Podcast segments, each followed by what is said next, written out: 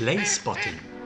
Regisseur und Dramaturg Boris Motzki und Schauspieler Istvan Winze unterhalten sich über ihre Lieblingsautorinnen und Autoren und vieles andere. Okay, und zack.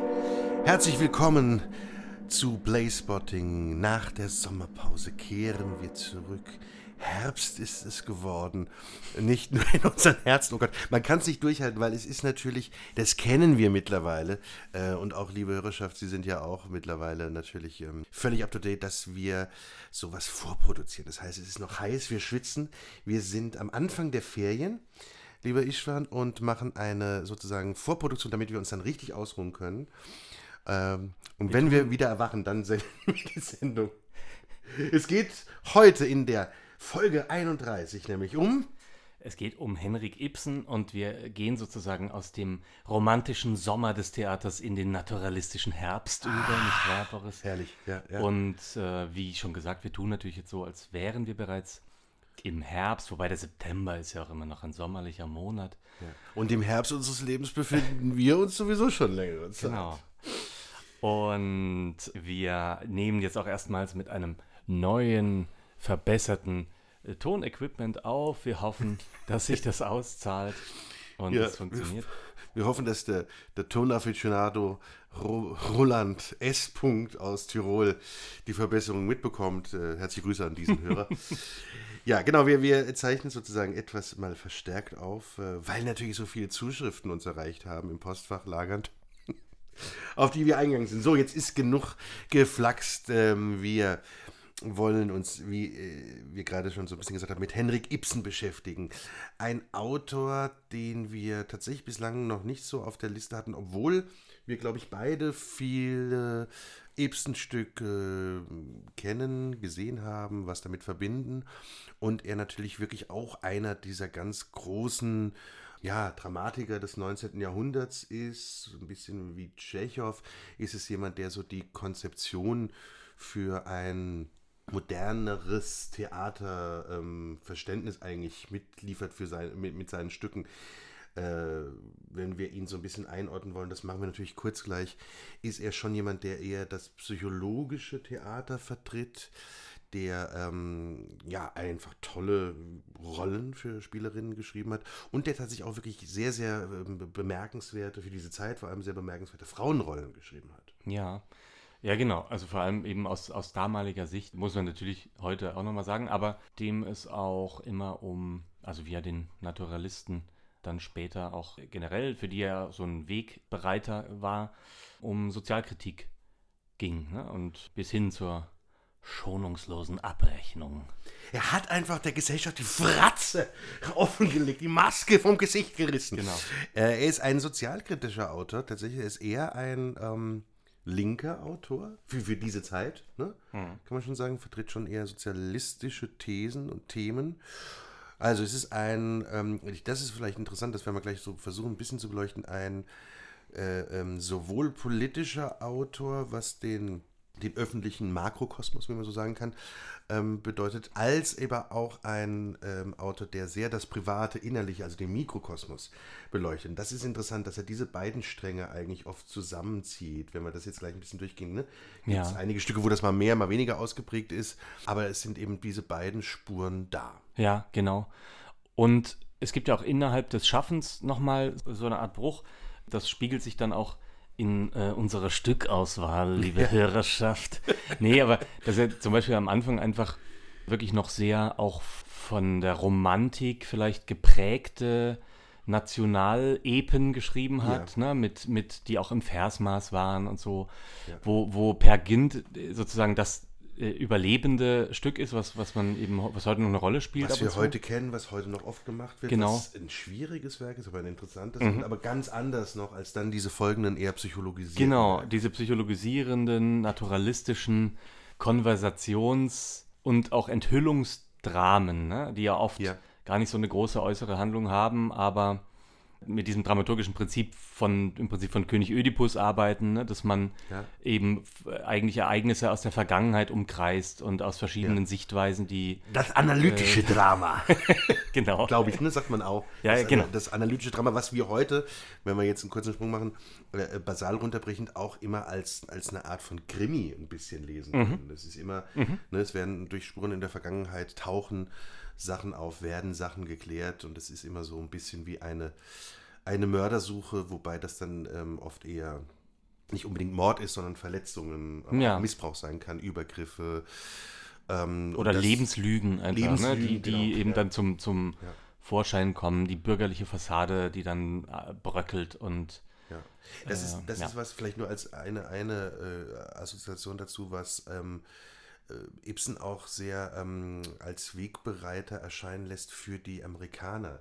Ich verweise auf die Folge American Psychos, aber tatsächlich auf die Amerikaner wie Tennessee Williams, Eugene O'Neill, Eugene O'Neill, äh, Eugene O'Neill ähm, und auch Arthur Miller.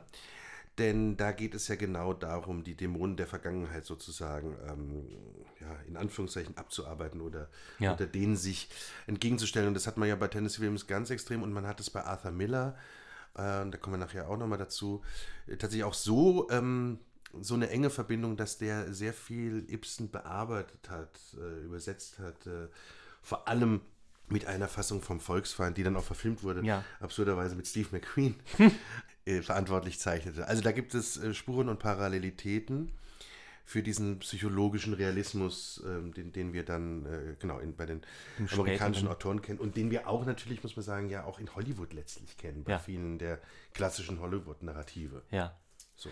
genau.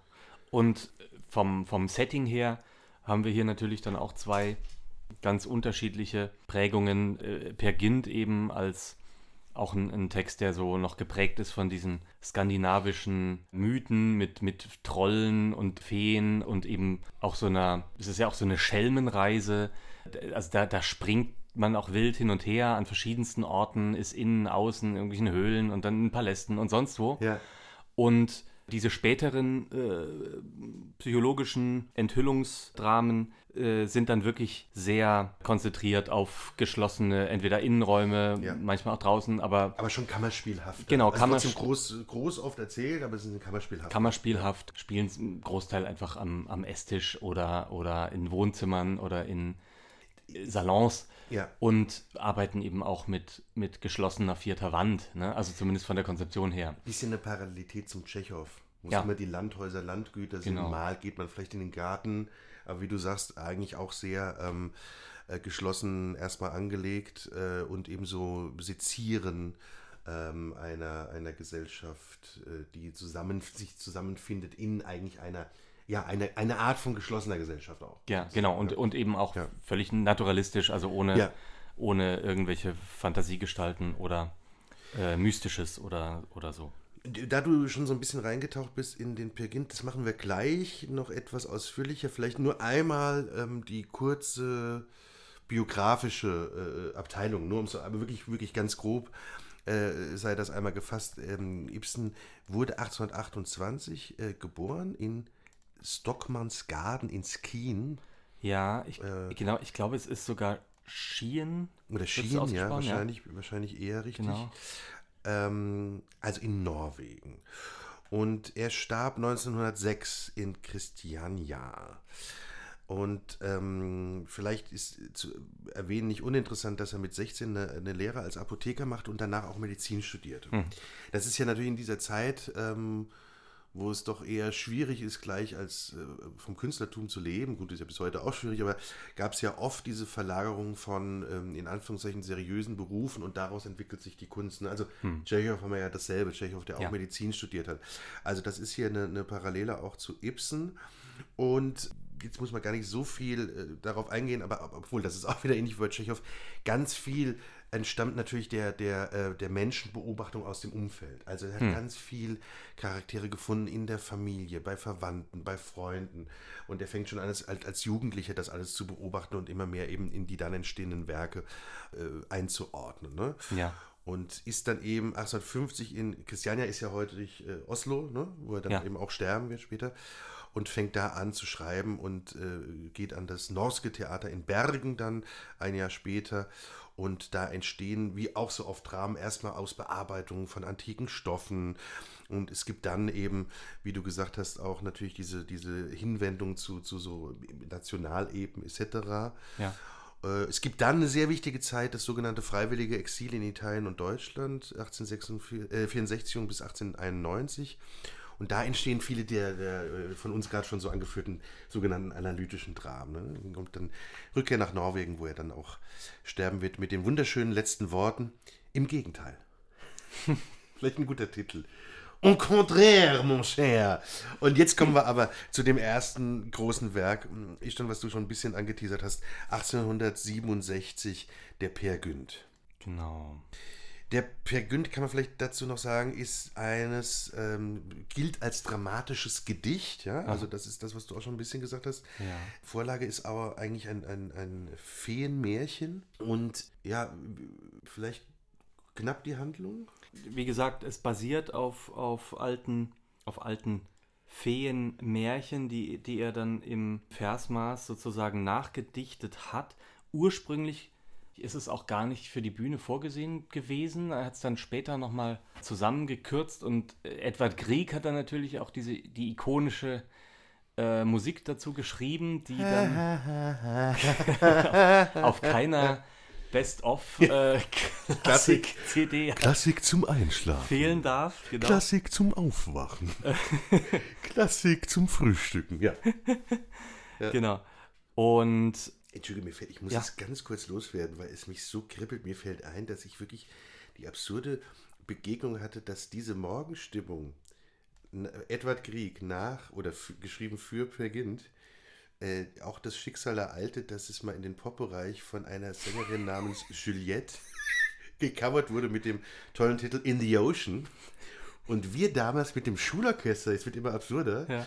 dafür bezahlt wurden, weil das in Mannheim äh, ähm, äh, auf dem Maimarktgelände war, für so eine Top of the Pops Show, dass wir gecastet wurden oder, oder, oder ja, äh, ähm, dass sie engagiert wurden, das Orchester für diese Sen äh, Sängerin zu spielen. Natürlich war das ja ein Vollplayback und wir saßen aber so im, im, im, im, ne, im, im, im braven Konfirmandenanzug Ja. und ähm, spielten so leere Seiten quasi in so einer hässlichen Muschel auf dem Maimarktgelände, während hinter der Bühne, Achtung, Dieter Bohlen und Thomas Anders, die gerade wieder vereinigt waren für äh, ähm, Modern Talking, auf den Auftritt warteten. Ja. Und, und jetzt wird es richtig interessant, und die Sängerin Diva International aus Israel auch dort hinten war und alle waren völlig verwirrt, wer ist jetzt wo und was ist jetzt überhaupt hier wie, bis dann Costa Cordalis kam und so ein Streit mit Bohlen anfing. Es hat überhaupt nichts ansonsten mit unserer Thematik zu tun, aber ich muss es einmal loswerden. ja, aber es hatte auch was von Per Gint. Ein bisschen. Es war auch eine, Achtung, es war auch eine Feenreise. genau. Und ähm, ja, also um es nur, um's nur ganz kurz äh, anzureißen, Per Gint ist ein, kann sagen, nichtsnutziger Bauernsohn, ne, der sich in so eine Art Traumwelt flüchtet, der von seiner Mutter äh, beim, beim, also zur Rede gestellt wird, weil er irgendwie nicht das tut, was er soll. Und dann erzählt er ihr äh, eine, eine Geschichte, die offensichtlich äh, ausgedacht ist, wie er auf, auf einem Ziegenbock da ge, geritten, toller Monolog auch, Super Monolog, ja. über, über Stock und Stein und dann, ups, über die, jetzt zerstöre ich hier gerade Nee, du hast nur kommentiert, das war das Stock- und Stein-Element. Ja. die Studiolandschaft. Ja.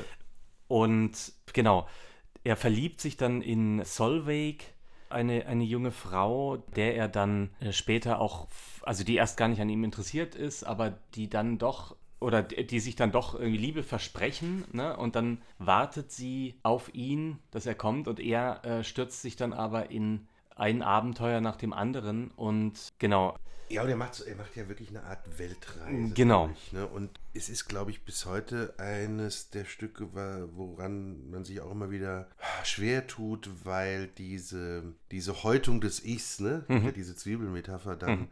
Ähm, dieser Per Gint, der fernab jetzt der einzelnen Episoden, die brauchen wir, glaube ich, gar nicht unbedingt alle ne, zu erzählen. Da kommt ja zu diesem Trollkönig und es gibt. Ja, ja, genau. so surrealistisch märchenhafte Elemente, auch teilweise ein bisschen merkwürdige, wirklich. Mhm. Aber er ist eben die, das ganze Leben eigentlich auf der Suche nach sich selbst und gleichzeitig sitzt da die wartende Solveig. Also da ist es noch ein, ein Frauenbild, was anders als später nicht so modern daherkommt, Ja. sondern es ist wirklich die sehnsüchtig wartende Frau, die darüber alt wird und darüber eigentlich äh, ein, ein unerzähltes Leben führen muss. Und dieser sehr egoistische Charakter Per Gynt, der ähm, ja, sich sucht, aber eigentlich sich nie, nie wirklich findet. Und ähm, dadurch, dass der so verschiedene Jahrzehnte, verschiedene Kontinente durchreist und erlebt, wird das ja ganz oft gemacht mit äh, äh, drei Darstellern in drei verschiedenen Altern. Oder sieben Pagans, komisch. Oder ähm, natürlich auch heute geschlechterspezifisch irgendwie mit verschiedener Besetzung. Also Mit den Frau- den, mit genau, Frau den, Pagin. genau, den, den betreffend eine Frau spielt es. Oder es spielt eine Frau und ein Mann um die Ja. zwei Seiten, etc. Also es ist so eine, es ist, das ist so eine Figur, die sehr schwer zu fassen ist, weil sie eben psychologisch kann man es nicht so ganz begründen. Es ist sehr die Setzung, wie du gerade, also so dieser erstmal tölpelhafte, naiv daherkommende, fast Eichendorff-Typus, Taube nichts, ja. Ja. Ähm, der dann aber so durch das Leben flattert, aber ewig lang auch. Also es hat dann auch was von Voltaire mit Candide ein bisschen. ne? Simplicissimus. Das ist die Prinzessimus. Liebe Grüße. Ähm, der ist natürlich da auch zu finden. Ja. Und ich muss sagen, ich finde es irgendwie einen tollen Stoff, weil es natürlich dieses Fantastische und dieses. Sehr fantasievoll. ja, ne? und, wie du auch sagst, mit tollen Monologen. Und gleichzeitig muss man sagen, ich habe das oft gesehen, aber ich, ich habe es noch nie, für mich gesprochen, jetzt so gesehen, dass ich das irgendwie sehr überzeugend Ja. oder sehr schlüssig fand. Und vielleicht geht das auch gar nicht. Ja. Ich habe es mal in Darmstadt gesehen. Ich glaube, da warst du noch nicht im Ensemble, aber es war die, die war wahrscheinlich kurz davor. Also es war so, äh, es war sowas wie 2008 oder sowas, würde Ja. ich behaupten. Kannst, kannst Ja, du noch mal ja, ja. ein bisschen näher, genau. Und ähm, da war das auch, glaube ich, mit verschiedenen Alterspergins und mit Aha. verschiedenen Setzungen. Also sprich, ähm, es waren verschiedene Ästhetiken ganz bewusst gewählt. Ja. Ne? Also das eine war, ich sage jetzt mal eine 50er Jahre Ästhetik, das andere war eine Nuller Jahre Ästhetik und dazwischen waren noch 20er Jahre oder Mhm. so. Also es sind immer so sehr viele Versuche, das war sehr reichhaltig ausgestattet, aber irgendwie ah, schwierig. Dann habe ich es nochmal gesehen, jüngst in Bad Hersfeld in der Regie von Robert Schuster mit dem tollen Schauspieler Christian Nickel, Toll. aber auch als Inszenierung, ja, es wird dann auch immer versucht, so ne, mit verschiedenen Püppchen und Masken. Ja. Und es hat aber dann so, also wenn das nicht bewusst, glaube ich, trashig gemacht ist oder bewusst immer wieder hinterfragend, hat das halt schnell auch so ein, ich sage es ganz bewusst, so ein Geisterbahn-Budenzauber und mehr Genau, nicht. es ist ja so ein, es ist ja auch so ein, als so ein Bilderbogen geschrieben. Ja. Ne? Mit, mit all, mit, auch mit vielen Klischees natürlich Ja, ja. des 19. Jahrhunderts. Ja, Ähm, es ist, es ist wie, also wie wir jetzt gesagt haben, es ist eben noch ein bisschen ein anderer Ibsen, als er dann später oder wenig später schon werden wird. Aber es ist nach wie vor ein großer Stoff, weil der natürlich, das ist jetzt wieder, wenn man es positiv wertet, kann der sehr bildgewaltig daherkommen, kann der sehr groß inszeniert werden, also groß im Sinne von, von äh, ja, Ausstattung wie auch Ensemble. Ja.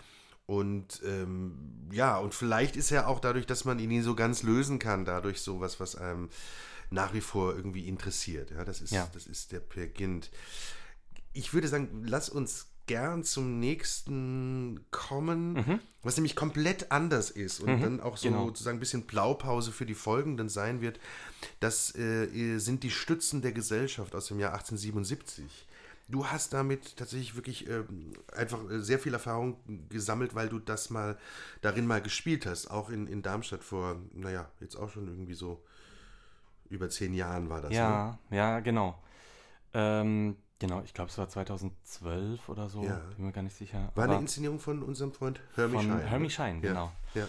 Ähm, ja, das ist das, also entstanden ist es so um 1875 herum, also wirklich auch schon relativ spät ne, in, Ja. seinem, in seinem Leben, äh, wo er dann angefangen hat mit diesen psychologisierenden ähm, Stücken, mit diesen Enthüllungsdramen, die wirklich eben naturalistisch sind, ganz im Gegensatz zum Per Gynt. Mhm.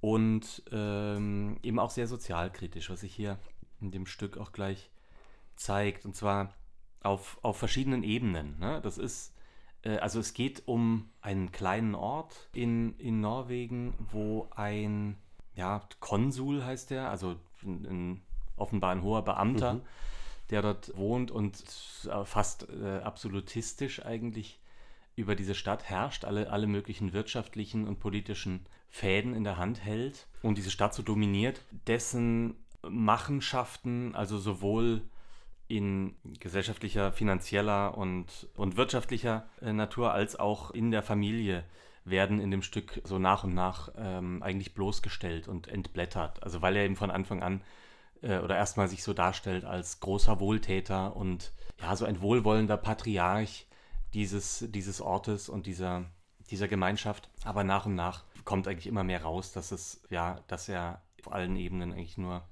egoistisch und sehr äh, zum, zum Schaden eigentlich der Gesellschaft und seiner Familie nur gehandelt hat und eben all dieses Wohltäterhafte und, und Väterliche, dass das alles nur Fassade ist. Ja, Ibsen ist, äh, um da so eine Anmerkung zu machen, auch jemand, der sehr früh, oder was heißt sehr früh, aber damals eben schon wirklich solche ähm, sehr kraftvollen, gezeichneten Antipathiefiguren ja. zustande bringt. Ja. Also die, wirklich das Bild vom fiesen Patriarchen, vom Familientyrannen, der dann auch, äh, in Anführungszeichen, Vorlage, Vorbild ist. Jetzt springen wir durch die Jahrhunderte bis zu einer Sache wie Thomas Winterberg, das Fest. Mhm. Ja, mit dem, mit dem Genau, Patriarchen, der nun die Kinder wirklich missbraucht hat. Ja. Äh, das ist natürlich nochmal äh, eine Verschärfung, aber das ist eigentlich der Typus. Mhm. Und dem begegnen wir jetzt in den folgenden Sachen, die wir auch besprechen. Ob das dann Sollnes ist oder ob das Borgmann ist. Mhm. Es sind immer wieder solche Typen, mal äh, mehr an sich zweifelnd, mal weniger, aber es Mhm. sind immer so sehr. Ja, es sind sehr unsympathische Männerfiguren. Lange bevor man den Begriff der toxischen Männlichkeit und Mhm. Kampf dem Patriarchat angesagt hat, war das durchaus jemand, der, der das schon. Klar haben die dann auch wieder ein, eine Art von pervertiertem Faszinosum. Hm. Das sind natürlich tolle Rollen zu spielen. Hm. Ähm, aber das ist eben hier auch diese, diese Konsulfigur, die damals bei euch in der Inszenierung der äh, Matthias Kleiner, glaube ich, gespielt Ja. hat, der das äh, Super. ein toller, toller Spieler dafür war. Und du hast gespielt, ich habe es gerade mal schnell recherchiert in meinem privaten Archiv mit Karteikarten. du hast gespielt Tonneson, hieß er so? Ähm, Oder- nee, Röhrlund habe ich gespielt. Achso, dann, dann steht es hier falsch. Pass auf, hier steht, Okay. Istvan Vinze spielt den bigotten und heuchlerischen Moralapostel Tonneson, der gegen alles Andersartige und Neue seine Giftpfeile verschießt. Ja, das, also das stimmt. Aber Ton, Tönnissen ist, äh, dann steht es wirklich falsch, weil Ja. Tönnissen ist ja der Bruder von, von der, also der Schwager quasi, der aus Amerika wiederkommt, den wiederum unser Freund Andy Manns gespielt hat. Ah, und da steht, Moment, der steht ja auch was. Äh, Andreas Manskosar spielt den Johann als lebensfrohen, fast naiven Menschen. Ja, Johann, Johann Tönnissen. ah, okay. er. Gut, das ist dann eine, eine, eine Namensverrückung, aber genau, also meine Figur ja, hieß, hieß Röhrlund, äh, genau, und das ist eben so ein Ja. eigentlich junger, aber ultrakonservativer Ja. Lehrer. Ich habe auch, man muss jetzt sagen, ich habe diese Kritik und dann wieder der, der, der, Das ist äh, von dem Herrn ich wollte gerade sagen, wir sagen nicht, der Schwein, der, Ich, ich werde das, ähm, Genau. ich werd das zensieren. Der Vorhang des Vergessens. äh, es ist nicht die FAZ, es ist nicht die Rundschau, es ist keine der großen Tageszeitung. Aber man findet noch was drüber, ist ganz lustig. Ich habe diese Inszenierung als ähm, tatsächlich ein bisschen langweilig in Erinnerung, muss man sagen. Was aber auch, und das ist vielleicht wiederum was, was man auch gleich mal so sagen muss, daran liegt, dass natürlich diese Ibsen-Stoffe, wie wir es dann auch wieder eben bei, bei Tschechow haben und später bei ähm, Tennessee Williams und Co., die Ja. sind natürlich, ähm, das ist natürlich einfach sehr viel Text. Die bestehen natürlich aus Dialog. Genau. Die bestehen eher aus sind Kon Konversations... Konversationstraben. Stücke, ne? man, man, man erlebt nicht, sondern man erzählt darüber. Ja. Wobei bei uns ja auch Musik mit eingebaut war.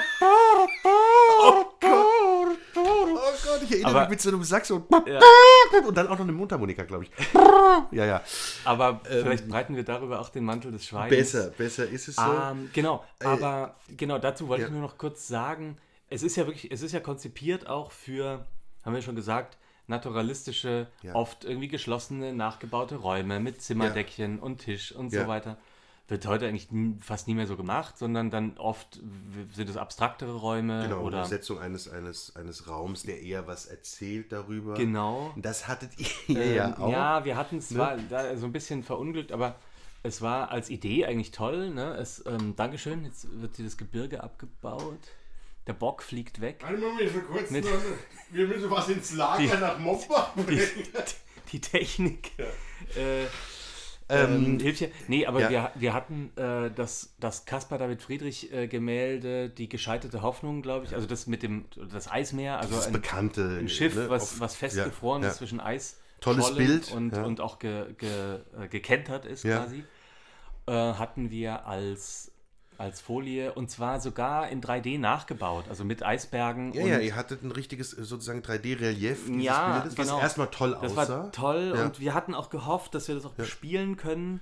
Aber dann haben schon bei der Bauprobe irgendwie die Techniker, bitte nicht anfassen. Nein, ihr könnt da nicht drauf, das ist ganz instabil. Bitte nicht, nein, nein, nicht, nicht dran. Und dann konnten wir es halt wieder doch nicht bespielen. Dann war es halt doch wieder nur ein Ja, und das ist ja was. Bühnenbild. Das war ja, sehr schade. Das ist was, was wir ja öfters kennen, dass es dann leider als, als Idee sehr schön ist, aber Ja. wenn es nicht bespielbar ist, eben dann doch sehr, ähm, ja, museal bleibt Ja. und, und eben nur so die Idee bleibt. Und dadurch war das, das war ein bisschen trocken insgesamt. Das meine ich, Ja. wenn man dieser, dieser nur reden, reden, reden, was toll zu lesen sein kann, aber wenn, wenn man das so ein bisschen in Anführungszeichen nur dabei belässt, ähm, wobei, wie gesagt, die großartige Musik hat natürlich versucht, was anderes draus zu machen.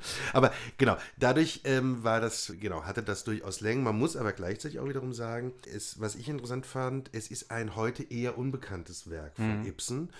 Und das fand ich eigentlich ganz gut, dass, dass ihr das da mal gemacht habt, weil ähm, jetzt wird es schon manchmal gemacht, aber es ist, es ist wirklich ein unbekannterer Ibsen, obwohl er, und das haben wir ja gerade so versucht ein bisschen zu erzählen, so eben so eigentlich Vorbild für viele weitere Stücke dann sein sollte. Und vieles dieser Themen, Patriarch, ähm, Heuchelei, Heuchelei, ne, Lebenslügen, Lebenslügen, genau. ja, auch so Dorfgemeinschaft, äh, einer herrscht, Ja. ne? das, ist, das ist da schon drin. Ja, aber eben, genau, aber eben auch äh, Emanzipation der Frau. Genau. Und es sind ja auch hier dann vor allem die Frauenfiguren, die, Ja. die eben dem Alten und, und auch anderen Männern dann äh, Paroli bieten im Ja. Verlauf des Stückes. Das nächste Stück, das ist dann wirklich die viel krassere, natürlich heute auch nochmal anders zu beleuchten, aber für damals viel krassere Weiterentwicklung des Gedankens über die, die Position der Frau zu schreiben und, und vielleicht auch daran was ändern zu können. Das ist Nora oder ein Puppenheim aus dem Jahr 1879. Eines der bekanntesten Ibsen-Stücke, glaube ich, bis heute. Es geht eben um, die, um diese titelgebende Nora und vor allem die Ehe mit ihrem Mann äh, Torvald, ähm, die doch sehr einengend ist. Ne? Deshalb auch dieser Untertitel ein Puppenheim. Also sie wird da wie eine, wie eine Puppe, wie ein Objekt irgendwie, was schön sein soll und was ähm, vorzeigbar sein soll, behandelt und sie will daraus ausbrechen. Und Ja. es ist jetzt, ich glaube, wir müssen es auch nicht, wir müssen es dadurch, dass wir auch noch ein paar andere äh, anteasern wollen, auf jeden Fall, wir müssen es gar nicht von der Handlung konkret machen. Aber wie immer kommen Spuren aus der Vergangenheit. Äh, ne? Also gibt's, es gibt Erpressung, es gibt äh, Genau, Abhängigkeiten. Abhängigkeit, schwierige Typen, die auftauchen, tolle, Ja. tolle Rollen, tolle Nebenrollen. ja. Ähm, Und, und es war damals eben ein riesiger sozialer Skandal oder wurde dazu gemacht, weil eine Frau eben aus eigener Überzeugung heraus und das auch argumentativ darlegt, ähm, ihren, ihre Ehe und ihre Kinder zurücklässt und in, in ein Genau. mehr oder weniger selbstbestimmtes Leben dann ja, also sie geht. packt wirklich am Schluss die Koffer, man muss es einmal nur so Ja. sagen, für damals ein Ja. Skandalon Genau. und, und lässt Unerhört. eben nicht nur, den, nicht nur den Mann zurück, sondern auch die Kinder. Mhm. Das war natürlich damals noch krasser diskutiert, glaube ich, fast. Dass man sagte, wie kann denn, ne? Die, wie Ja. kann denn die Mutter die Kinder alleine Ja, ja, lassen? genau. Und ähm, das ist das, was dieses Stück, glaube ich, aber auch eben sehr, sehr lange als ähm, Diskussionsstück ja, äh, gelassen hat. Gleichzeitig ist es eine, eine, sind es wirklich tolle Rollen und vor allem eine tolle, tolle Frauenrolle und natürlich auch immer wieder neu zu beleuchtende Rolle. Es gibt irrsinnig viele Inszenierungen wie Adaptionen, Verfilmungen. Äh, es geht hier auch bis zu einer Verfilmung von äh, Joseph Lucy mit, mit Jane Fonda aus den 70ern. Und es gibt so eine Inszenierung, also die, die für mich jedenfalls irgendwie sehr interessant war und die, glaube ich, auch diesen, diesen Stoff nochmal ähm, sehr ins Heute gebracht hatte. Das war Thomas Ostermeier Schaubühne vor 20 Jahren, 2003, die Nora mit Anne Tismer damals. Und das war eine sehr... Ähm, naja, das war für damals eine sehr hyperrealistische Inszenierung mit einem äh, äh, tollen Bühnenbild, was, was wirklich wie, ähm, ja, wie ein Hollywood-Film eigentlich aussah. Also so hyperrealistisch, ne? Ja. mit einem Aquarium mit, mit Fischen drin und, Ja. ähm, und dann mit einer großen Sequenz, weiß ich noch, natürlich sehr aus der Zeit auch heraus zu betrachten, in der Nora plötzlich so zur, ähm, zur Lara Croft mutiert, Tomb Raider-mäßig äh, so einen Anzug anhat und, und in so einer Traumsequenz alle abknallt, ja, Ja. mit so, mit so zu einer, zu einer Action-Heroine kurzzeitig. Und äh, Anne Tismer, die ja leider die letzten Jahre äh, nicht mehr so spielt, äh, ich glaube, interessante Performance-Projekte macht, aber die ja damals wirklich so eine der, ähm, also das war ja eine Schauspielerin zu der Zeit, die so eigen und so anders und so wirklich über Grenzen gehend war. Ähm, also die hatte was, ich, wenn man so im internationalen Vergleich vielleicht, die hatte so eine, so eine Strahlkraft und so eine Außergewöhnlichkeit von jemand wie Isabelle Huppert. Ja. Und das war schon damals, fand ich, eine, eine irrsinnig beeindruckende Inszenierung. Wenn ich mich, Entschuldigung, nur noch eins, also so, wenn ich mich richtig erinnere, war es so, dass der Schluss, der natürlich oft ähm, eine große Interpretationsfrage ist, geht sie, geht sie nicht, steht sie nur mit dem Koffer da? Hab- Ich glaube, es war hier sogar der Schluss so, dass sie ihren Mann erschossen hat. Hm, genau. Ich weiß noch, dass ich die Inszenierung damals, da, da war ich äh, 19 oder so, die lief irgendwie auf Arte oder auf Dreisat oder so. Und die war ja auch, war nicht abgefilmt, sondern auch direkt nochmal fürs. Die äh, wurde als Fernsehfilm nochmal konzipiert. Genau, genau. Und es war wirklich ganz, ganz gut, im Gegensatz Ja. zu vielen anderen Ja. äh, Theaterverfilmungen. und dass ich die gesehen habe und ich hatte überhaupt, kannte gar nichts von Ibsen eigentlich. Ja. Und hat, es hat mich aber komplett in den Bann gezogen sofort, Ja. weil das so intensiv war Ja. auch. Ne?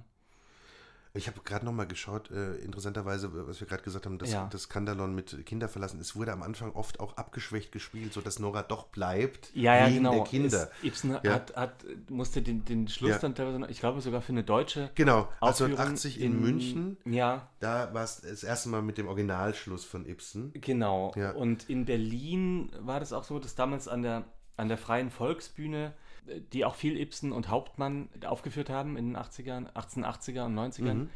durfte es nur einmal öffentlich gezeigt werden und danach dann nur noch für Vereinsmitglieder in, in dieser Originalfassung, weil das eben so anstößig war für die, für die gute Gesellschaft. Und es gibt äh, wieder eine Art Kommentarstück oder, oder in Anführungszeichen Fortsetzung von Elfriede Jelinek. Mhm. Stimmt, Äh, ja. eine der, der sehr frühen, Jelinek, oder ich glaube fast sogar eine der ersten, äh, äh, eines der ersten Dramen von Jelinek, ist aus dem Jahr 77 eine Zusammenführung dieser ersten beiden äh, Stücke, über die wir gerade, also dieser ersten beiden psychologischen Sachen, Ja. über die wir geredet haben, nämlich was geschah, nachdem Nora ihren Mann verlassen hatte oder Stützen der Gesellschaft. Genau. Das hatten wir, glaube ich, auch bei der, bei der Jelinek-Folge, hatten wir das schon mal äh, Ja. nur kurz erwähnt. Wir Wenn Sie sich so- daran erinnern. Wir, ma wir machen immer eher so äh, ähm, Cross-Promotion. Ja, genau. ne? Hören Sie doch mal in Folge 3 rein. Wir, wir verweisen eigentlich immer nur auf andere Texte, Genau. die, wo dann Ja. wieder zurückverwiesen wird. Ja, also es gibt, äh, es ist jedenfalls wirklich so dieser, der, Text ist, äh, wenn man so schaut, der ist wirklich sehr, sehr oft besprochen, adaptiert worden. Es gibt auch, das war mir unbekannt, habe ich jetzt gerade auch gesehen, tatsächlich nochmal eine Fortsetzung eines amerikanischen Autoren, äh, Mhm. Lucas Nath, Doll's House Part 2, was äh, Faust 4. tatsächlich am Broadway anscheinend lief. Also ich hoffe nicht so wie Faust 4. Das ist eine ganz andere Geschichte. Die heben wir uns auf, wenn wir die größte, die, die größte, wenn wir mal die große äh, Klassikerfolge machen, weil wir müssen uns wahrscheinlich doch irgendwann, äh, solange man die Namen noch kennt, An die Giganten an, herantrauen. an die Giganten herantrauen und die Folge über Otto Schenk und Peter wegmachen. Nein, an, der, an die Giganten herantrauen und einmal, äh, oder die als Giganten beschriebenen Goethe-Schiller äh, Kompagnons vielleicht doch mal tatsächlich machen. Aber der Per Gynt ist ein bisschen das, was äh, ähm, in Deutschland der Faust natürlich ist. Ne? Das ist so ein Ja. National-Epos oder was heißt, also jedenfalls ein großes, großes bedeutendes Werk.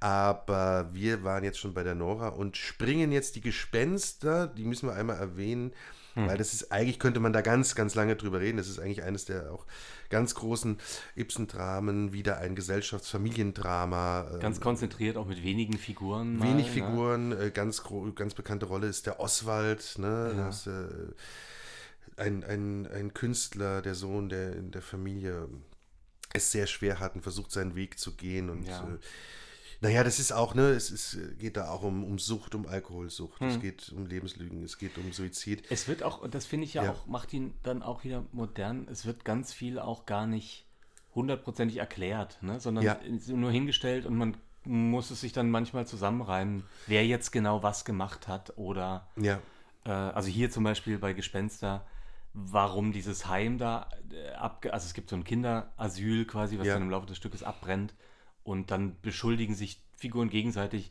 Man weiß nicht so richtig, wer es jetzt war. Also viele Sachen, die, die einfach offen bleiben ne? und die man sich nur erschließen kann. Ja, und die natürlich auch dann wieder so, das, was wir vorhin sagten, so ein bisschen das sozialkritische Element mit dem, mit dem privaten Momentum zusammenziehen. Mhm. Das, zum Beispiel Gespenster war so ein Stück, was Gerhard Hauptmann sehr begeistert hat, ne? der, der das dann mit seinem Vorsonnenaufgang ein bisschen verglichen hat. Ja.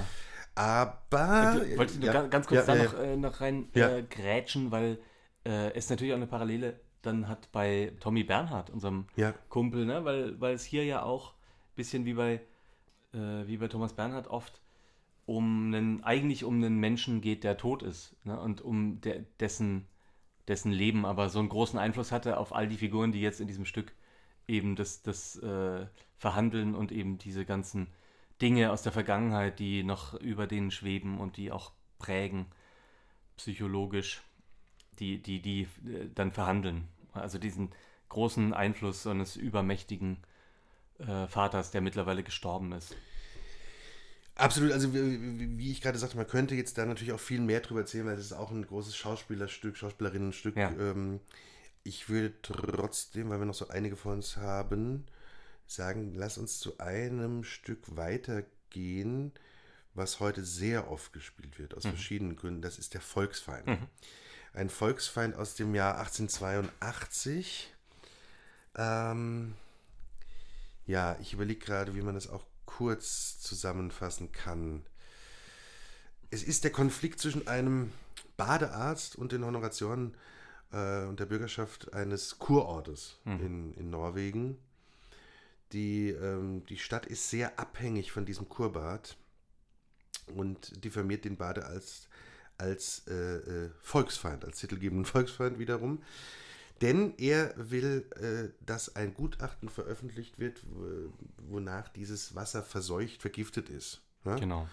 Und er möchte das eben öffentlich machen und es gibt eben verschiedene Gründe, ähm, ja, wie gesagt, vor allem wirtschaftliche, aber auch eben Imagegründe der Stadt und der Stadtbewohner, ähm, dass das nicht gemacht werden soll. Also dieser Kampf um Wahrheit und Lüge. Ja, ist genau ein Thema natürlich, was, was ja alle paar Jahre äh, wieder aufflammt, ne? dass man vor allem dann in, irgendwie in der Provinz oder in kleineren Städten, die, die sehr vom Tourismus abhängen, Skandale, Morde, äh, Ausländerfeindlichkeit, was auch immer passiert, ne? sofort versucht unter den Teppich zu kehren und die schöne Fassade hochzuhalten, damit äh, und ja. eben dadurch zu verhindern, dass man sich damit auseinandersetzt. Und hier sind es eben diese äh, Umweltprobleme, also durch Industrie. Ne?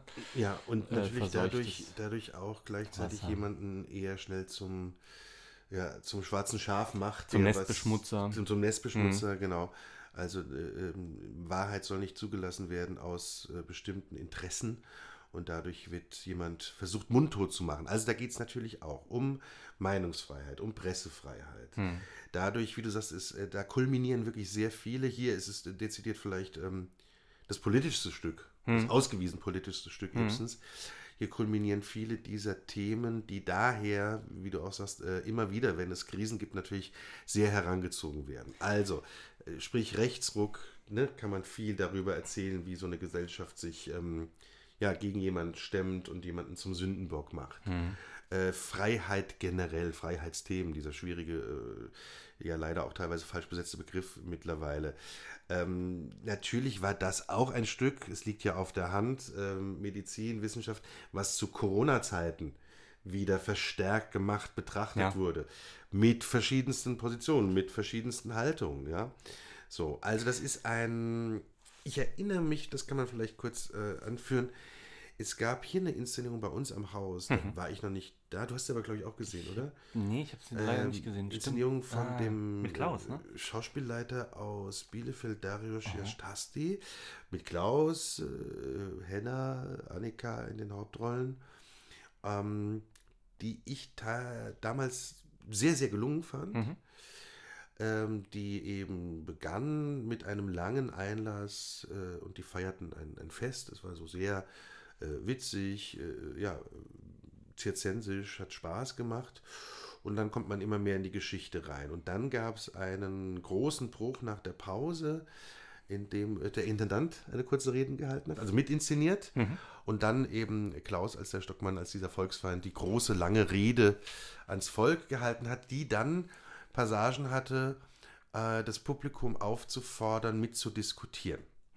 Und nur um zu beschreiben, was Demokratie, wie wir sagen, aushalten muss, aber auch wie schnell das gefährlich werden kann, gab es plötzlich äh, Zuschauerreaktionen, die doch sehr aus dem rechten Rand kamen und die plötzlich eine Diskussion anfingen anhand dieser Thematik, aber auch sehr eigentlich äh, eben die vierte Wand aufreißend vergessen, was die Inszenierung auch machen wollte, die doch schwer eingefangen werden konnte, weil das ist natürlich plötzlich schwierig, wenn man aus der Inszenierung heraus mit 500 Leuten im Saal ohne wirklich moderative Leitung, sondern eine figurative Leitung hat, ja, ähm, das so einzufangen. Das haben die, die, die Kollegen sehr, sehr gut hinbekommen, aber es war doch ein äh, krasser Moment. Wir haben da sehr lange drüber diskutiert, damals danach. Ich war, wie gesagt, noch gar nicht am Haus, aber äh, mit, mit Kollegen äh, da diskutiert, inwieweit ist es gut, sowas zuzulassen, inwieweit hätte man mitdiskutieren müssen. Also ein Stück, was heute noch, das fand ich interessant bei dieser Inszenierung, was heute noch wirklich durchaus, äh, ja, wie man sagt, so brisanten politischen oder diskursiven Zündstoff liefern kann. Ja.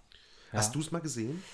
Ähm, ich habe es mal in Dresden gesehen, am, am äh, Staatsschauspiel mit, ich glaube damals äh, dem Daniel Minetti als, Mhm. als, äh, als Volksfeind. Ist aber auch sehr lange her. Also ich kann mich da auch nur noch dunkel dran erinnern. Äh, was, was aber spannend ist, finde ich, in, in diesem ganzen Setting, ist, dass diese Figur ja durchaus, obwohl sie ja erstmal ge- gesellschaftspolitisch, umweltpolitisch irgendwie das Richtige tut, ne, trotzdem auch sehr unsympathische Züge hat. ne? Total. Das und, ist eine sehr ambivalente Figur. Genau, ja. und das, das, ist, das macht das Stück ja auch wieder interessant, glaube ich. Also, Ja, ja, und es ist auch eine Figur, die auch, wie soll man sagen, die kann eben als, als ähm, auch als schwieriger Querulant gelesen werden. Ja. Mhm. Die kann aber auch als Popstar gelesen werden, der plötzlich, ne, also auch dann wieder von einer gewissen äh, Schicht gefeiert werden könnte. Ja. Oder Schicht von gewissen Leuten einfach. Ja, ja. Es gab mal eine Inszenierung von Florian Fiedler am Schauspiel Frankfurt vor hm, wahrscheinlich auch wieder 20 Jahren mit dem wunderbaren Aljoscha Stadelmann, der da wirklich eher so eine, eine, eine Glamour-Pop-Show plötzlich draus Mhm. machte, ja. Also es ist ein, das ist ein, ich finde, Volksfeind ist schon zu Recht eben immer wieder gemacht und neu beleuchtet. Das ist ein, ein schillerndes Stück im, im besten Sinne des Mhm. Wortes. Das ist übrigens das Stück, was ich vorhin meinte, was von Arthur Miller bearbeitet wurde und was tatsächlich von Steve McQueen äh, gespielt wurde in einem riesen Flop damals, aber Steve McQueen, der große Actionstar, hatte äh, also total Lust, äh, weil er tatsächlich eher auch ne, linke äh, Position politisch vertrat hatte, total Lust, einen, einen Klassiker, einen sozialistischen Klassiker zu machen. Das Ja. war damals die, die sozusagen die, die, die, der Grund, warum er mit Arthur Miller darüber ins Gespräch kam. Hat nicht ganz funktioniert damals. Äh, ist natürlich auch merkwürdig. Ist wahrscheinlich heute wie wenn Arnie Schwarzenegger plötzlich äh, Onkel Vanya spielen. Onkel Vanya spielen eigentlich würde. vielleicht gar nicht uninteressant. Eigentlich ganz geil, ich denke es auch. Oder ähm, I am the Lieutenant Gustl from Arthur's Schnitzler. Auch ganz geil. Ich merke gerade, es ist ein Riesenpotenzial Ja. für Arnie und natürlich auch für Sylvester Stallone, äh, zum Beispiel als Diener zweier Herren. Und Steven Seagal vielleicht. oh Gott. Ja. Oh Gott. Aber Steven Seagal will ich dann doch wirklich bei Jelinek sehen. Okay, also, wir, wir gehen mal weiter vom äh, Volksfeind und streifen jetzt wieder kurz. Es folgen wirklich, er hat wahnsinnig viel äh, große Sachen geschrieben. 1884 folgt die Wildente, ein auch sehr berührendes Stück, vor allem das Stück einer jungen Frau, die mit gewissen ja, Beeinträchtigungen leben muss und ähm, sehr viel auch Gewalt in der Familie erfährt, unter anderem dieses äh, titelgebende. Ähm, ja, übrigens oft sind diese titelgebenden Figuren oder, oder Begriffe bei, bei, bei ähm, Ibsen, haben die auch was zu tun mit eigentlich einer Novellenhaftigkeit. Es geht oft um so ein Dingobjekt, ne? das ist die Wildente, es geht oft um die sogenannte unerhörte Begebenheit. Die Wildente wird auch sehr, sehr viel gemacht. Ich würde sie jetzt trotzdem einmal springen. Ebenso wie die zwei Folgen. 1886 folgt ein Stück Rossmersholm. Lange vergessen, schwieriges Drama, geht sehr um theologische Themen, ist, glaube ich, auch wirklich ein bisschen veraltet. Es gab eine kurze Renaissance, weil Peter Zadek das in den, in den äh, ich glaube, End 90er oder Anfang der Nulljahre in einer Riesenbesetzung im Burgtheater gemacht hat. Gerd Voss, Angela Winkler, äh, Otti Schenk übrigens, als ein Kurzauftritt, der länger dauerte als die anderen Auftritte. Zusammen. ähm, ja, wirklich aber eine Wahnsinnsbesetzung, äh, auch ähm, tatsächlich als äh, äh, tatsächlich als abgefilmtes Theater sogar gut, weil das, aber weil es so ein Schauspielerfest war. Ja. Also Voss Winkler, das war einfach der Wahnsinn. Ist aber, glaube ich, heute wirklich von der Thematik, ähm, ne, weil es also weil es sehr um ähm, ja um theologisches und um wie sehr darf ein, ein Pastor äh, lieben oder nicht lieben oder Gefühl zulassen. Um so Sachen geht es. Ähm, dann gibt es die Frau vom Meer, wird selten gemacht, könnte meiner Meinung nach äh, eine Renaissance äh, erfahren wiederum. Da kombiniert er nämlich ein bisschen das Psychologische mit wieder so mythischen oder Mystery-Elementen. Ja? Also das Meer spielt äh, eine große Rolle, die Sehnsucht zum Meer, aber auch das Meer als Gefahr, das Meer als Todesort, als Sehnsuchtsort. Und es ist das Stück, äh, das Vorgängerstück für eines, auf das wir gleich zu sprechen kommen. Es geht nämlich um die Familie Wangel. Und äh, die eine Tochter äh, dieser Familie, die Hilde Wangel, die soll eine große Rolle spielen in einem Stück Baumeister Sollnes, auf das wir gleich länger eingehen. Das nächste aber, auf das wir ein bisschen länger eingehen, ist sozusagen die, ähm, das Spiegelstück für Nora. Das ist die Hedda Gabler aus dem Jahr 1890. Vielleicht äh, willst du kurz sagen, bisschen? Ähm, Es ist auch wieder eine Ehegeschichte, ne? ja, ich erzähl du lieber mal. Ich Ja. bin über Hedda Gabler gar nicht so. Okay, ich, ich mach's, Firm. ich mach's auch, ich glaube, weil wir so viele Sachen haben, wo man wirklich, ähm, das ist etwas verwechselt. Es geht mir tatsächlich auch manchmal mit Hedda und Nora so. Ja. Ist nämlich auch wieder, also ja, Hedda Gabler ist, hat einen Ehemann, den Jürgen Tessmann. Und ähm, es ist sehr, sehr schwierig, diese Beziehung. Es ist eher eine kühle Beziehung und sie sehnt sich sehr nach ihrem ähm, ehemaligen Liebhaber. Und ähm, das ist äh, sehr schwierig, weil sie eben auch nicht genau weiß, wie sie aus dieser Ehe fliehen kann. Und es gibt wieder diese, es ist wirklich sehr, sehr ähnlich angelegt ähm, wie die Nora. Es gibt wieder verschiedene kleinere Figuren mit, äh, ja, aber auch intrigenhaften Zügen und die wiederum, ähm, ja, Sachen aus der Vergangenheit aufs, aufs Tapet bringen. Ähm, und, und Hedda wird auch sehr, wie soll man sagen, sehr egoistisch in den verständlichen Gedanken, aber es gibt so Sätze wie, ich möchte ein einziges Mal in meinem Leben die Herrschaft haben über ein Menschenschicksal, ja. Also das ist ähm, sowas, äh, was sie unbedingt äh, fertig bekommen will, die Macht zu haben.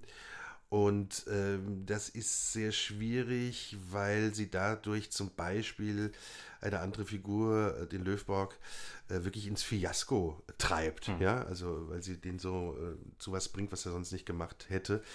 Der ruiniert sich gesellschaftlich. Das ist äh, jemand, der eigentlich an einem großen Buch schreibt. Und ähm, ja, das kann er dann nicht mehr, da, da er das verliert durch eine, eine, eine Feier, eine ausschweifende Feier, zu der ihn Hedda getrieben hat. Gleichzeitig hat sie äh, ähm, dieses Manuskript, ähm, hat ihr Mann gefunden. Sie darf es verwahren. Und ähm, das ist jetzt das, was man natürlich lange diskutieren kann. Ähm, sie hilft aber dem Löwbock nicht, sondern reicht ihm tatsächlich die Pistole mit der Bitte, es möge in Schönheit geschehen und verbrennt dann das Manuskript. Ähm, also sie ist ein wirklich äh, schwieriger Charakter. Ja? Ja. Äh, Löwberg erschießt sich und ähm, Hedda spielt im Nebenzimmer Klavier. Äh, ja. Und äh, bringt sich aber dann auch um. Hm. So. Bisschen wieder verworren zusammengefasst vielleicht, aber ähm, es ist im Gegensatz zu der, ähm, finde ich jetzt erstmal etwas verständlicheren Position von der Nora, die sich befreien will, ist die Hedda eine ambivalentere Figur. Man versteht sehr viel bei ihr und gleichzeitig ist sie, ist sie durchaus auch von Egoismen getrieben. Äh, es gibt da die Vergleiche auch ein bisschen mit diesen bekannten Frauenfiguren dieser Jahre, ne? also Karenina, Bovary, äh, Priest. Äh, Sie ist bestimmt äh, eher die Richtung Bovary, die an dieser Langeweile zugrunde geht und dadurch aber auch äh, zulässt, dass, es, ne, dass gewisse Opfer fallen dürfen, sozusagen. Ja. Oder erbracht werden dürfen. Ich habe das mal gesehen, äh, auch hier am Haus, aber wirklich wieder vor Jahren im Studium, also über 20 Jahre her, in einer, fand ich ganz tollen Inszenierung damals, und zwar vom jetzigen Intendant in, ähm, in Mörs. Ich muss das gleich mal nachschauen. Äh, der Uli Greb. mhm. war das. Und das war, äh, Andrea Quirbach hat die Hedda Gabler gespielt, ah, ja. ganz toll. Äh, dann gab es ihr Mann, das war Thomas Marx, ein Schauspieler, der das sehr ins Groteske gerückt hat. Und es gab auch Roland Silbernagel. Ihr wisst, der Hörer, der den Ton oft bemängelt, der, der da ganz, ganz großartig war. Ich müsste jetzt nachschauen, wer wirklich was dann noch war von Kollegen, aber es war so eine Inszenierung, die ich im Studium gesehen habe und die ich sehr, sehr, die ich sehr, sehr gut fand. Die aber hier, weiß ich noch damals, hart diskutiert wurde, weil die so sehr viel groteske Elemente gemacht, hm. äh, gen sich genommen hat. Also die hat das, die hat diesen psychologischen Realismus äh, von vielen Figuren, nicht von der Hedda, aber von vielen der, der anderen Figuren, der Beifiguren sozusagen, in so groteske, farshafte Elemente getrieben. Ich fand das ganz gut. Das hatte sowas, naja, das, das brachte so, ähm, die Überzeichnung brachte einfach nochmal so ein verschärfendes Element in diese ganzen Situationen. Und für mich rückte das das auch damals näher ins Heute. Mhm. Durch, die, durch diese Art der Inszenierung. Hast, hast du die mal gesehen? Es gab auch die Header natürlich vom Ostermeier, was sozusagen mhm. der, der Nachfolger von der Nora dann auch ja. war. Auch mit Anatisma, sehr ähnlich inszeniert, wie es oft so hm. ist. Äh, dadurch, dass man es einmal so toll gesehen hat, war das so ein bisschen, ja, okay, aber ja, zu ähnlich. Ja. So ein bisschen. Nee, ich habe das äh, leider, ich habe das noch nie gesehen, Hedda Gabler. Aber klar, es ist auch so ein Name, den man irgendwie immer mal auf Spielplänen wahrnimmt. Wahrscheinlich nicht so häufig wie jetzt Solnes und Nora und. Ja, und ich glaube, ja, wobei Solnes wird auch, glaube ich, gar nicht mehr so oft ja. gemacht, oder? Aber, es, aber es, also ich glaube, Nora ist, ist, wie gesagt, Nora Perginsen wahrscheinlich die Sachen, die am und Volksfreund, die am meisten mhm. gemacht werden. Kommen wir doch zum Solnes äh, ruhig gleich. 1892 entstanden. Mhm. Der Baumeister Solnes. Ähm, Inneres Drama heißt es wieder. Solnes mhm. ist eine Figur, ha, ähnlich wie der von dir vorhin beschriebene Konsul. Ähm, allerdings ist der Konsul erstmal eher volkszugänglich. Das ist der Solnes nicht. Der ist schon sehr arrogant, sehr mhm. egoistisch. Mhm. Er ist eben ein, ein großer Bauunternehmer Bau, ja. und er ist sehr skrupellos. Er, er nutzt seine Mitarbeiter aus. Und ähm, die, die Handlung ist eigentlich ganz, die äußere Handlung ist sehr kurz, ne? wie, wie häufig ja. äh, auch. Ne? Er stirbt, als er versucht, ein Versprechen einzulösen, was er vor zehn Jahren einem Mädchen, einem zwölfjährigen Mädchen gegeben hat, die sich beide eben auf, dem, auf einem Dachstuhl ja. getroffen haben. Da hat er gesagt, in zehn Jahren, in zehn Jahren kriegst du ein Königreich von mir.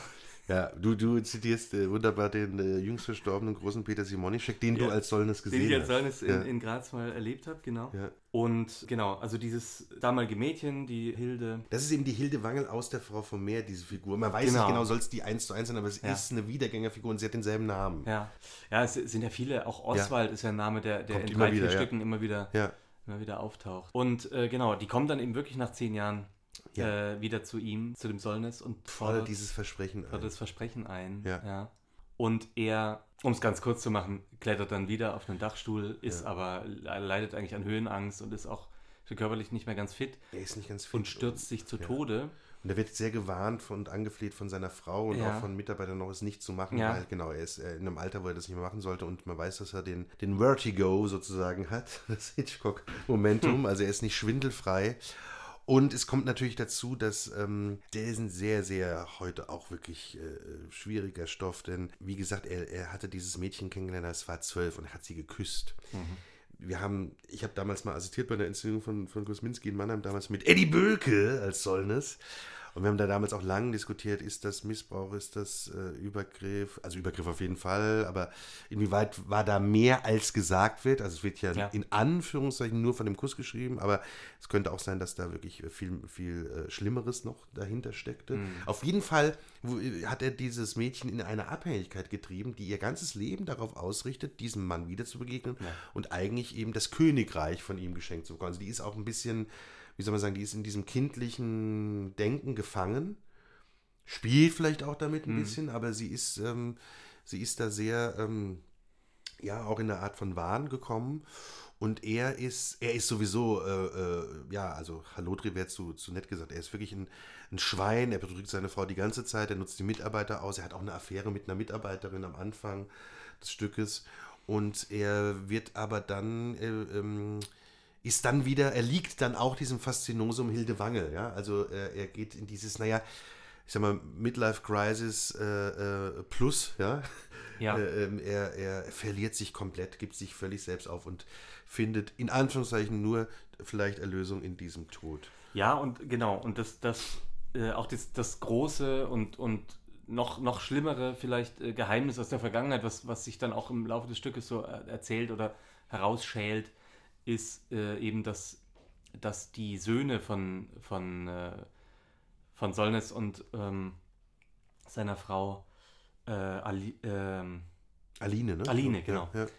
Aline eben bei einem Brand ums Leben gekommen sind, Stimmt. Ja. der äh, von Solnes, na, man weiß nicht genau, ob, ob von ihm in Auftrag gegeben oder auf jeden Fall erhofft wurde, also weil da das, das Elternhaus eben von ihr abgebrannt ist, was er gerne weghaben wollte, für, weil er diesen Baugrund eben neu ja. äh, dann zu Geld machen wollte. Also dieser Brand kam ihm äh, wirtschaftlich sehr zu, zugute, aber leider hat es eben die, die, das Leben der, der beiden Söhne der beiden gekostet, Söhne ja. gekostet und Ja.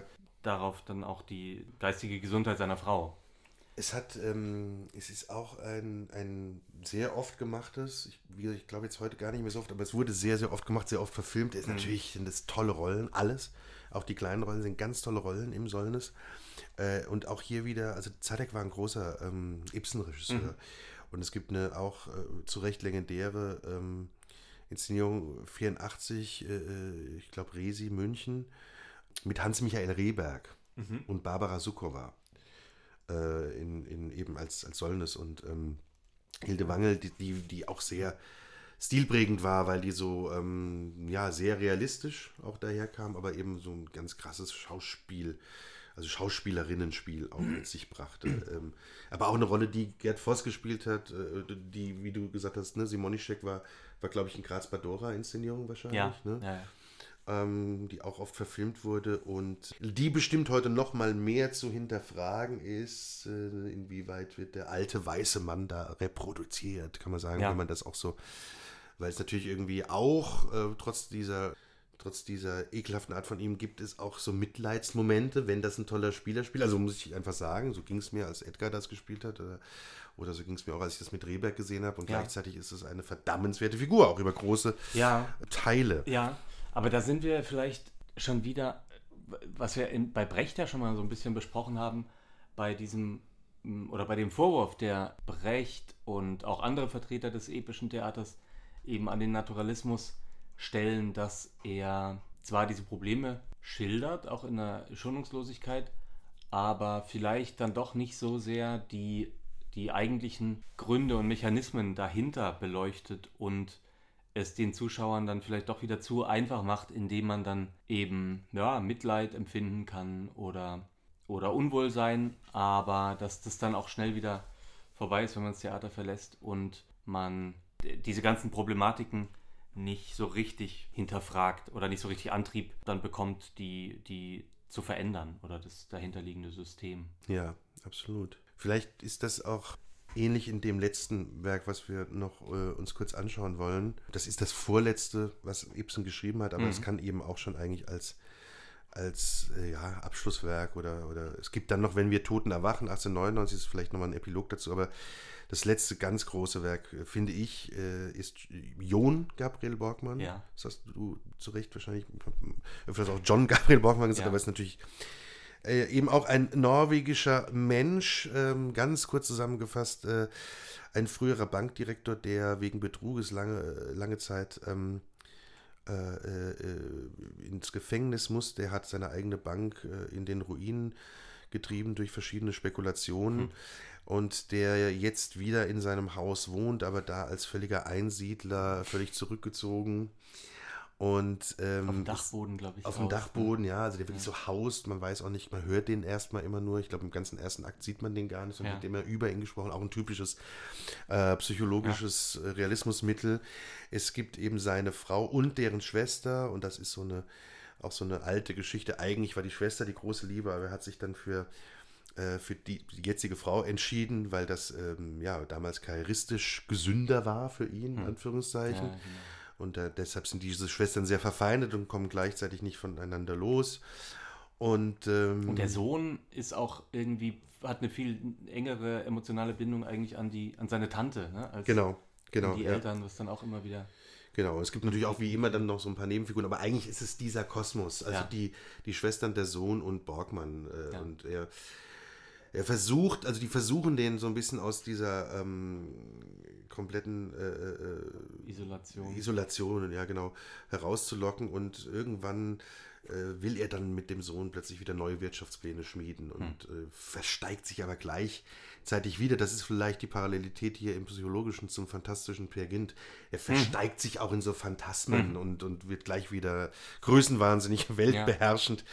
Ähm, er stirbt schließlich, aber auch eigentlich so aus so, ja, also letztlich vielleicht so metaphorisch mal ähm, gesagt, so wie der, wie der äh, Solness wirklich hochsteigen muss, bei ihm reicht es, dass er gedanklich so hochsteigt und irgendwann geht es nicht mehr.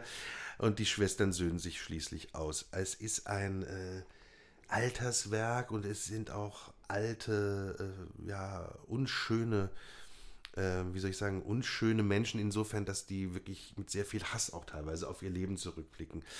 Äh, Aussöhnung kommt, aber auch fast zu spät, wie gesagt. Und äh, aber natürlich eine große Rolle. Und äh, ich habe das einmal gesehen mit meiner Mutter damals in Paris, als ich, das habe ich glaube ich schon mal irgendwann gesagt, da konnte ich fast kein Französisch, weil ich Ja. war irgendwie Anfang der 90er.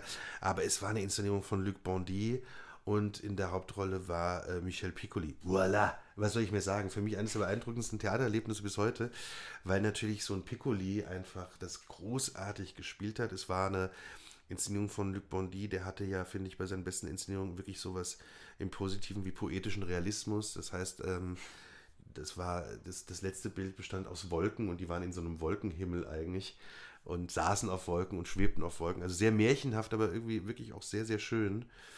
Und eben dann auch im, in dem zweiten Bild, wenn man äh, das erste Mal in diesen Dachboden schaut, ein Dachboden voller Bücher. Also noch nie so viele Bücher auf einer Bühne gesehen. War eine sehr beeindruckende Inszenierung übers Bild. Wie gesagt, sehr viel verstanden habe ich ja gar nicht. Und aber übers Spiel. Ähm, ja, Auger und so, also tolle Spielerinnen auch drin. Deshalb ist es für mich irgendwie so ein ganz wichtiger, äh, war der erste Ibsen, den ich gesehen habe. Äh, und ist so ein, so ein Ausgangspunkt geworden, warum ich mich dann aber auch mehr mit dem Autor beschäftigen wollte, sozusagen. Ja. Also die persönliche Anbindung einfach. Ja, ja. Ich habe das damit nur die, die Berührung, dass ich die äh, DVD mir angeschaut habe von ähm, der Simon Stone-Fassung, die ja auch ähm, ja, eine Aktualisierung des, des Ibsen-Textes ist. Vom Burgtheater bei den Wiener Festwochen, glaube ich, Premiere hatte. Auch schon vor acht Jahren oder so. Und die ist einfach schauspielerisch so toll, ne? Also weil Martin Wuttke Ja. und äh, Birgit Mienichmeier und ähm, Caro Peters? Caroline Peters, genau, in diesen, in diesen drei Hauptrollen sich da fetzen, dass wirklich ähm, kein Auge trocken bleibt. Und auch da ist es aber in einem ganz abstrakten Raum, in dem es permanent schneit. Also es wird Ja. auch immer alle, sind immer so Schneehaufen, wenn plötzlich Leute rauskommen und so. Er hat da, glaube ich, viel Kritik auch abbekommen. Für diese, für diese Aktualisierung sind wir aber überhaupt nicht gestört. Ich finde das, finde das völlig okay. Ja, das ist ja ein super, ich finde das ja ein super Mittel von, von Stone, der überschreibt die Sachen und bringt die, das ist ja einfach so, ich finde das auch nicht so verwerflich, Ja. der Netflix-Generation näher, dadurch, dass er sie ein bisschen heutiger, ein bisschen Genau. serieller, simultaner zuschneidet. Simultan ist vielleicht noch ein ein Stichwort, äh, mein Onkel erzählt mir immer, der hat den Borgmann mal äh, in den 60ern in Wien gesehen, ich glaube Josefstadt oder sowas, und da Ja. war für ihn beeindruckend, dass das so ein aufgeschnittenes Haus war mit so einem Simultanbühnenbild. Das heißt, man hat schon im ersten Akt den, den Borgmann da Ah, rumkriechend um- auf dem um- Dachboden gesehen Okay. und es gab aber noch keinen Kontakt zwischen den äh, zwei Geschossen. Übrigens eine typisch Wiener äh, Geschichte. Es gibt ja von Nestor das gro große Werk äh, zu ebener Erde und, äh, Ja. und dem ersten Stock. Ne? also man kann, man merkt schon, man kann aus dem Psychologischen verschiedentlich ästhetisch was machen, in die Abstraktion gehend, wie auch das filmisch Ja. wieder unterstreichend. Ich glaube, ja, also man merkt, es ist fast auch ein Autor, wo man zwei Folgen machen könnte. Jetzt, wir haben ja sehr viel einfach nur wirklich so en passant gestreift, aber viele Handlungen sind auch ähnlich. Das Tolle sind dann wieder, wie sind diese Figuren wirklich darzustellen, abzugrenzen, wie sind die thematischen Herausstellungen zu deuten. Zwei, ähm, Entschuldigung. Ja, nee, ich wollte Ja. da nur einhaken und, und wie, wie interessant, also psychologisch interessant sind, die, sind diese Figuren, auch wirklich bis in kleine Rollen hinein. Ambivalenzen und äh, psychologisch fein, fein ziselierte Menschen, die, die Probleme haben und wirklich, es gibt eigentlich kaum so reine Funktionsrollen wie in vielen anderen Stücken, ne? sondern die haben alle wirklich Probleme und irgendwelche Hemmungen oder, oder ja, und es ist auch so ein ganz feines Beziehungsgeflecht, was, was in, innerhalb von den Stücken immer wieder neu austariert wird. Das ist, äh, das ist wirklich ganz toll. Wie du sagst, äh, dieser, dieser oft zitierte Spruch, es gibt keine kleinen Rollen, sondern dann nur kleine Schauspieler, wenn, wenn man sich dagegen wehrt. Hier sind es wirklich auch keine, also hier sind es per se keine, die kleinen Rollen sind keine kleinen Rollen. Ja. Auch ein Sekretär X beim Sollen, das ist eine ganz tolle, berührende Rolle, die die Sehnsüchte, die Lebenserwartungen und die Zerstörung ja. dessen sind, sind ganz äh, ja, fein gezeichnet. Haben auch, das haben wir noch gar nicht gesagt, die haben auch oft eine düstere Art, aber trotzdem einen düsteren Humor. Ne? Mhm, also das ist, das macht ja. schon auch Spaß bei all dem Harten. Also das, was man ja. auch bei Williams hat, das ist, das ist äh, Krimi und das hat auch wieder dann so einen zynischen Humor, der natürlich auch Spaß machen kann. Äh, lass uns doch enden mit zwei kurzen Zitaten. In Rom hat Ibsen 1882 äh, geschrieben, in unserer Zeit hat jede Dichtung die Aufgabe, Grenzpfähle zu versetzen. Hm. Das klingt ja irgendwie so ganz, ganz nett, aber auch so ein bisschen beamtlich. Interessanter wird es ein Jahr später in Rom.